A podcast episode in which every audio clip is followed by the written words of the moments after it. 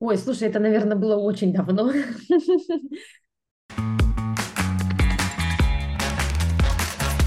Главное при этом не попасть э, в неловкую ситуацию.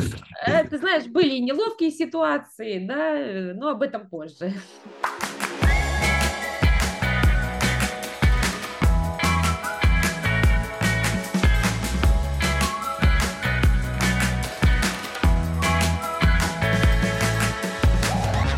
Друзья, приветствуем вас на очередном выпуске нашего подкаста. Сегодня очень интересная и личная тема для нас с Юрой.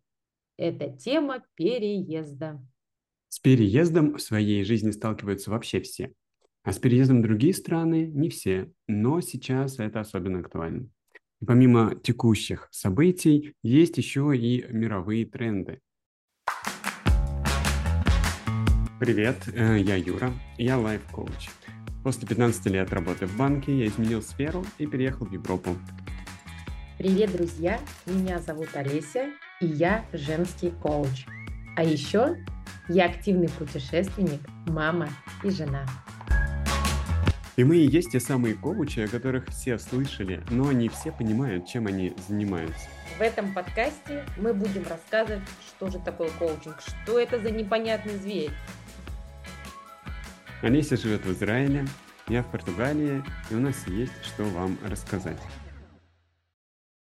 Юр, э, я знаю, что у тебя есть прям целая программа по переезду. Ты ранее об этом говорил и очень много времени посвятил изучению этого вопроса. Поэтому опять отдаю правление тебе, потому что эта тема переезда для тебя более-менее свежа. И расскажи тогда про этапы адаптации. Есть разные, в принципе, концепции. И я так понял, что всех их критикуют по тем или иным причинам. А, я приведу одну, самую распространенную. Она, конечно, не единственная и не истинная, но от нее можно отталкиваться. В принципе, чтобы понять, что ожидает во время адаптации. Вот концепцию, которую я расскажу, она вообще очень древняя, ей уже больше 50 лет. А, и ее э, озвучил и придумал, и описал Калиф Оберг. И ее обычно используют как раз, когда обсуждают адаптацию. В общем, в начале у всех это медовый месяц, как правило. И когда все классно, ощущение, что ты в отпуске, все прекрасно, все радует, цветы цветут, птички поют. Потом наступает кризис и разочарование, ну, не уверен, что все проходят этот этап, но он может быть, потому что все равно вы сталкиваетесь с реальностью, э, и все равно что-то не нравится. Ну, какие-то вещи, может быть, слишком много бюрократии, может быть, слишком сложно общаться на местном языке и вообще взаимодействовать с людьми. А, что-нибудь такое обязательно всплывет.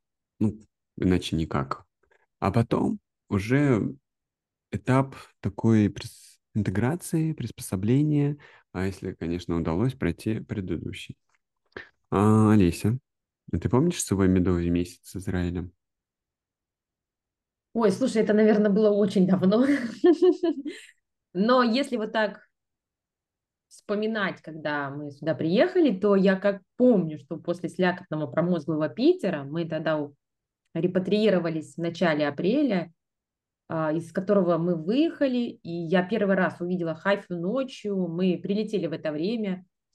Я помню, ярко горели огни в Бахайском саду, и я тогда открыла окно такси, пахнула теплым воздухом, и я почувствовала легкий ветерок на своем лице. И ты знаешь, я тогда была очень усталой, но какое-то такое состояние воодушевления появилось.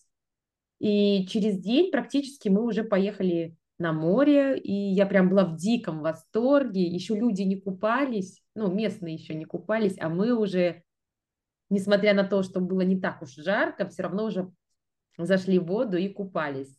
И это была совсем другая для меня страна. Тепло, море, красивые закаты, фрукты, ну, прям красота.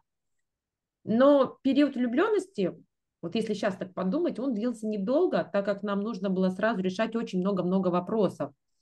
Э, нужно было устраивать ребенка в садик, э, записываться в ульпаны, это языковые школы.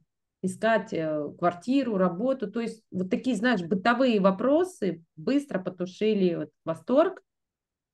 И жизнь такая, скажем, потекла такое более рутинное русло. Юра, а у тебя как это было? А мои впечатления после переезда, мои впечатления от Эстонии, они связаны, конечно, тоже с морем. Потому что море, оно все равно нас манит всегда, особенно когда ты жил далеко от него. И плюс к этому наша первая квартира, она была классно расположена, как э, сказала хозяйка квартиры, классный location. А, вот, и у нас было пять минут до променада, пять минут до Петровского дворца, парке Кадриорг. И я каждый день мог гулять вот вдоль моря, потом заходить в этот парк, а, идти вокруг, а, гулять вокруг Петровского дворца. Там рядом же был дом президента.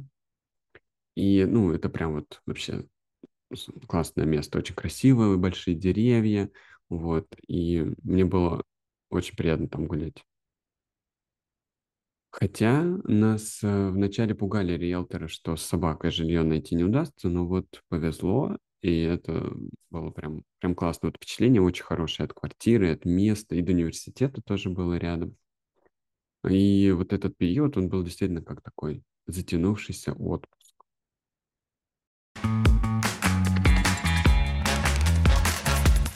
Вот, насчет университета, то, как я уже сказал, он был рядом, рядом с тем местом, где я, я жил. Потом мы переехали, это было уже дальше. Вот, и моя программа была на английском, и я очень переживал, как я буду учиться, слушать лекции, общаться, читать, я уже немножко об этом сказал, и э, я действительно как-то сложно переживал этот момент. Но мне повезло с преподавателями, они хорошо говорили по-английски, очень четко, и плюс они были не носителями языка, и это гораздо проще, когда ты общаешься а, с человеком, для, для которого английский тоже второй язык. Вот, хотя я не понимал сто процентов того, что говорят, а, но мне этого было достаточно, и плюс меня еще поддерживало то, что я получал фидбэк о том, что меня понятно, мою мысль люди понимают, вот, и что я говорю нормально, вот, и меня это поддерживало. У тебя как? Знаешь, я пока тебя слушала, Юра, я вспоминала свой, свой ульпан, вот языковую школу, куда я ходила, и это была прям сборная солянка, потому что в нашем классе были репатрианты с разных стран. Россия, Украина, Беларусь, вот Южная Корея, Аргентина, Южная Африка, по-моему, и Америка, да, вот Представляешь, какая сборная? Все говорят, кто на португальском, кто на испанском, кто на корейском, на русском, украинском. Вообще, то есть иногда мы друг, друг с другом разговаривали на своих языках, и это было очень интересно. А наш преподаватель, он разговаривал только на иврите, он знал английский, но разговаривал с нами только на иврите. Если мы что-то не понимали, то есть он пытался нам объяснить, то он переходил, конечно, на английский. И для меня вот это переключение языков, русский, иврит, английский, конечно, было очень сложно, но зато такой интересный опыт, такое интересное погружение. Ой, вспоминаю прям как... Ох, класс был, конечно. Но я думаю, что, Юр, мы уже достаточно много уделили времени медовому месяцу. Давай, может, пойдем дальше. Что насчет кризиса, Юр? Как у тебя это было? Ну, мне кажется, что у меня не было какого-то такого кризисного периода. Даже сейчас, когда я вспоминаю э, про то, то время, то мне кажется, что не было. Э, потому что все события, которые потом стали происходить, геополитические, назовем их так, то они лишь подтверждали то, что решение было сделано правильно, плюс мне действительно все нравилось, вот, мне было интересно. И здесь действительно такой момент, что внешние события, они могут а, повлиять как-то негативно, потому что все их предсказать, а, конечно, невозможно. Да, Юр, я с тобой согласна, что нельзя все учесть, особенно будущие события, да, вот как сейчас, например, развивается в Израиле. Если говорить по поводу кризиса, скорее всего, у меня он был, но я никогда не жалела, что мы переехали. И каждый год, несмотря на то, что Израиль это далеко не самая тихая страна, да, мы не жалели о том, что мы переехали сюда. Ну, у нас с тобой, в принципе, получилось так, что не было желания вернуться. Так тоже бывает. Мы, может быть, счастливчики, но так бывает не у всех. Олеся, скажи, пожалуйста, вот э, что тебя поддерживало вот в этот э, э, кризисный период коротенький, о котором ты сказала? Но меня поддерживала моя семья, и мои мысли были направлены в будущее. Ты знаешь, я прям как мантру, Юр, повторяла, что все будет хорошо. И лично для меня сложный момент был это привыкнуть к менталитету, потому что мы, правда, очень разные. У нас другое воспитание, другая культура. Ну, например, есть такая позиция в Израиле, что всего можно добиться криком. И когда приезжают новые репатрианты, их в языковых школах, в клубах прям учат, э, что чем вы наглее, тем быстрее вы добьетесь чего-то. Но для меня эта позиция не очень приемлема, потому что это противоречит моим ценностям. Я все-таки за мирный диалог. Еще одна такая боль моя – это языковой барьер, потому что он усложняет адаптацию. Очень сложно завести было для меня диалог э, с местными, потому что мой словарный запас и вообще мои предложения были а «меня зовут так-то, я приехала оттуда, и моя профессия такая-то. И когда ты пытаешься составить какое-то более сложное предложение, то получается пык, мык, и уже когда ты все это делаешь, уже местный, им уже надоело слушать, и у них проходил интерес. Или, например, э, у тебя спросили что-то, а ты из этого понял только одного слова. Ну вот что ответить, когда ты даже не можешь повторить? И знаешь, у меня был такой прием, как из мультика «Мадагаскар». Помнишь таких пингвинов? Улыбаемся и машем. И я сейчас расскажу такую одну историю, которая случилась со мной. Я ехала куда-то по делам, села в автобус, ну, не успела дома накраситься и быстренько тушью подводила ресницы. И водитель, а я сидела рядом с ним, водитель начал со мной какой-то разговор, прям такой диалог и улыбался, он такой был приветливый. И я сижу и понимаю, что я в этом диалоге не понимаю ни одного практически слова. Потому что из-за акцента, может быть, ну не знаю, на слух ничего не, не воспринимается. Но я вижу, что глаза приветливые, а водитель улыбается. И поэтому я ему на иврите говорила «кен», «кен» это означает «да», и улыбалась тоже. Но вот как-то даже мы пару минут поговорили, но я практически не помню и не знаю, о чем мы с ним говорили, но я думаю, это было что-то хорошее. Ну, по крайней мере, надеюсь. Главное при этом не попасть э, в неловкую ситуацию. Э, ты знаешь, были неловкие ситуации, да, но об этом позже. Да, улыбаемся и машем – это вообще такая схема очень распространенная, и меня тоже иногда спасала, скажем так. Юр, а смотри, я вот рассказала про свои сложные моменты и что меня поддерживало. А поделись своим опытом. Так, ну, меня очень сильно поддерживал мой близкий человек, который рядом находится, и еще собака. Собака, конечно, создает сразу атмосферу, что ты дома. И когда вот есть вот этот привычный распорядок в плане прогулок, э, что в любое в любом состоянии надо гулять два раза в день, вот, то ты как-то находишься вот в этом постоянном таком ритме и э, чувствуешь себя вполне комфортно, ну, привычно. Вот. У меня была сложность еще в начале найти корм для собаки, и так как нельзя перевести, например, из России в, Европу, в Европейский Союз, нельзя привезти собачий корм, вот, и мне надо было сразу найти его. Но как только я нашел, то все, мне сразу как-то спокойно стало. Вот сюда тоже в Португалии приехал, я тоже нашел место, где я покупаю корм, потому что его нельзя найти в магазине обычно, ни в супермаркете, ни в зоомагазинах. И все, и мне сразу как-то вот внутри становится как-то спокойно, стабильно. И еще что я могу здесь сказать по поводу поддержки, то так как я ехал на машине и взял очень много с собой вещей, то у меня были такие вещи, к которым я тоже привык. Вот это вот, когда привычное рядом окружает, то чувствуешь себя тоже ну, как-то лучше, комфортно.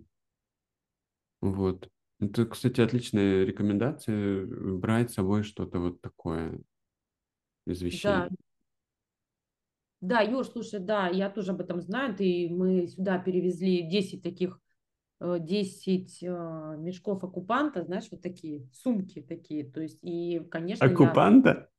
Да, есть такие, знаешь, сумки, называется сумка оккупанта такая, ну, которые раньше, а, как они, челночники с, а, с Черкизовского возили на рынке городов. Вот такие сумки у нас были, 10 сумок мы могли такие перевести. Я не помню, сколько по килограммам, по-моему, 20 килограмм. Или каждая сумка по, по 10, не помню сейчас, вот точно не скажу. Вот, и, и там я тоже ложила фото, фотографии свои из дома, какие-то такие мелочи, которые бы тоже, знаешь, немножко напоминали, что ты в безопасности, да, то есть такая какая-то привязанность. И это вообще отличная идея. А вот, кстати, насчет корма я не знала, это меня не коснулось. У меня тоже есть домашний питомец, это кот, но мы его уже здесь завели. Я бы сказала, даже подобрали с улицы. Вообще, мне кажется, что нам стоит вообще позже расширить эту тему переезда, потому что вот сейчас мы с тобой проговариваем, вспоминаем какие-то такие неочевидные моменты, и я уверена, что будет полезно тем, кто собирается да, я уверен, мы на тему еще с тобой подумаем, побольше собираем материалов, историй, кейсов. А теперь давай переходить далее к следующему этапу, а, который наступает уже после кризисов. Э, этап уже непосредственной интеграции. Я бы сказал, что до этого этапа я не дошел ни в Эстонии, ни здесь я еще не дошел, потому что мне реально очень не хватает уверенного местного языка. Поэтому я на пути. А у тебя? Слушай, Юр, я, конечно, в два раза больше тебя живу за границей, ну, примерно, если посчитать, и то до сих пор я еще в процессе привыкания. Но сейчас я более, ну, спокойнее как-то чувствую себя, без тревожных мыслей, несмотря на ситуацию. И я стала даже более уверенно относиться к некоторым моментам, стала проще относиться, вот таким, знаешь, резким контрастом культурных каких-то особенностей. Вот. Было непросто, а, и сейчас э, вот сколько прошло времени, даже осознавая, что в Израиле происходят такие тяжелые времена, не, ну, неспокойная обстановка, но уезжать я не собираюсь, и, как видишь, не уехала, когда вот был совсем такой страшный кризис, который был в октябре. Не могу представить вообще, что ты сейчас переживаешь вот в этот период в, в Израиле, а, но рад, что тебе там спокойно и комфортно. Это важно. Спасибо, что поделилась вообще вот этой историей со мной и с теми, кто нас послушал. Юр, ну, благодарить не нужно, ты же знаешь, я просто сама люблю поболтать, да, и для меня вот этот сам диалог, который мы сегодня выстроили, это важно для меня в первую очередь, да, то есть я проговорила еще раз и поняла, что действительно э, Израиль становится моим домом, вот. Ну и, конечно же, важно рассказывать об этом другим, потому что каждый кто-то возьмет для себя что-то очень важное. Но давай все-таки подведем итоги на каждом этапе адаптации нужна поддержка.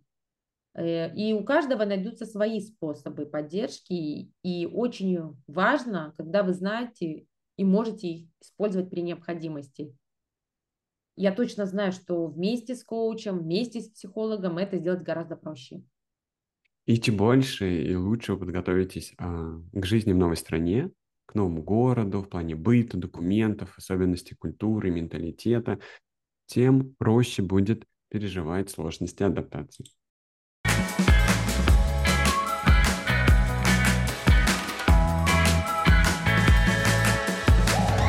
А, переезд, конечно, переживает каждый по-своему, кому-то он дается легче, да, кому-то сложнее. Но помните, что, еще раз повторюсь, что если вам нужна поддержка, а это очень важно, не стесняйтесь ее просить. И обязательно поддерживайте себя. Может, что-то возьмете из сегодняшнего выпуска. Мы обсудили и как себя поддерживать. В том числе уверен, что э, к способам самоподдержки не все подходят осознанно, но если подходить именно так, то жизнь может измениться в лучшую сторону.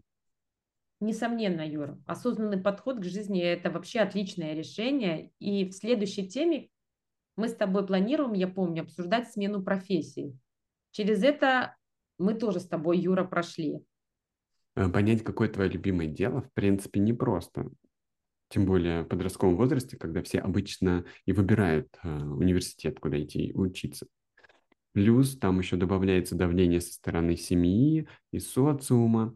А во взрослом возрасте уже понять а, проще, чем хочешь заниматься, а вот решиться на смену профессии с учетом всех уже накопившихся обязательств, это очень непросто. Мы как раз хотим поговорить о том, что может помешать на пути смены профессиональной деятельности. Ну и, конечно же, как себя в этом поддержать. Ну а еще мы хотим сделать новогодний коротенький выпуск. На носу-то у нас что? Новый год. Вот, и хотим поздравить вас с наступающим Новым годом. Поэтому не пропустите, услышимся. До новых встреч.